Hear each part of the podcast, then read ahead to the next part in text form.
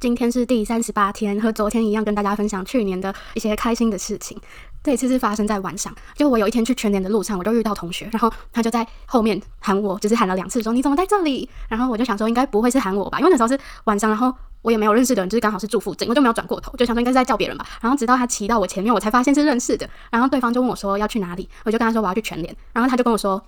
我载你上车，然后那个时候他已经把那个踏板就是弄出来了，然后我当下就拒绝了一下，我就说真的不用，就是距离很近，就是走到下一个路口而已。然后他他就说他就很严肃说没有很远，然后最后我真的就是熬不过对方，所以我最后就上车了。但其实我上车之后我就有点小后悔，因为我很怕就是对方会跟我说，就是他也去逛一下全联好了，就是这样我真的会 就是会疯掉，因为我觉得全联就是一个很适合一个人就是慢慢逛，然后慢慢晃的地方，就是我可以在全联就是晃很久。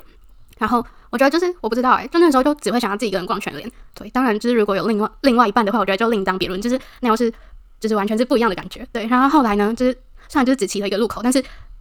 可以聊的事情也不算少。我就就是后来就是聊了两句之后，对方就说他其实刚结束聚餐，所以就是他带我去全联之后，他就要回学校了。然后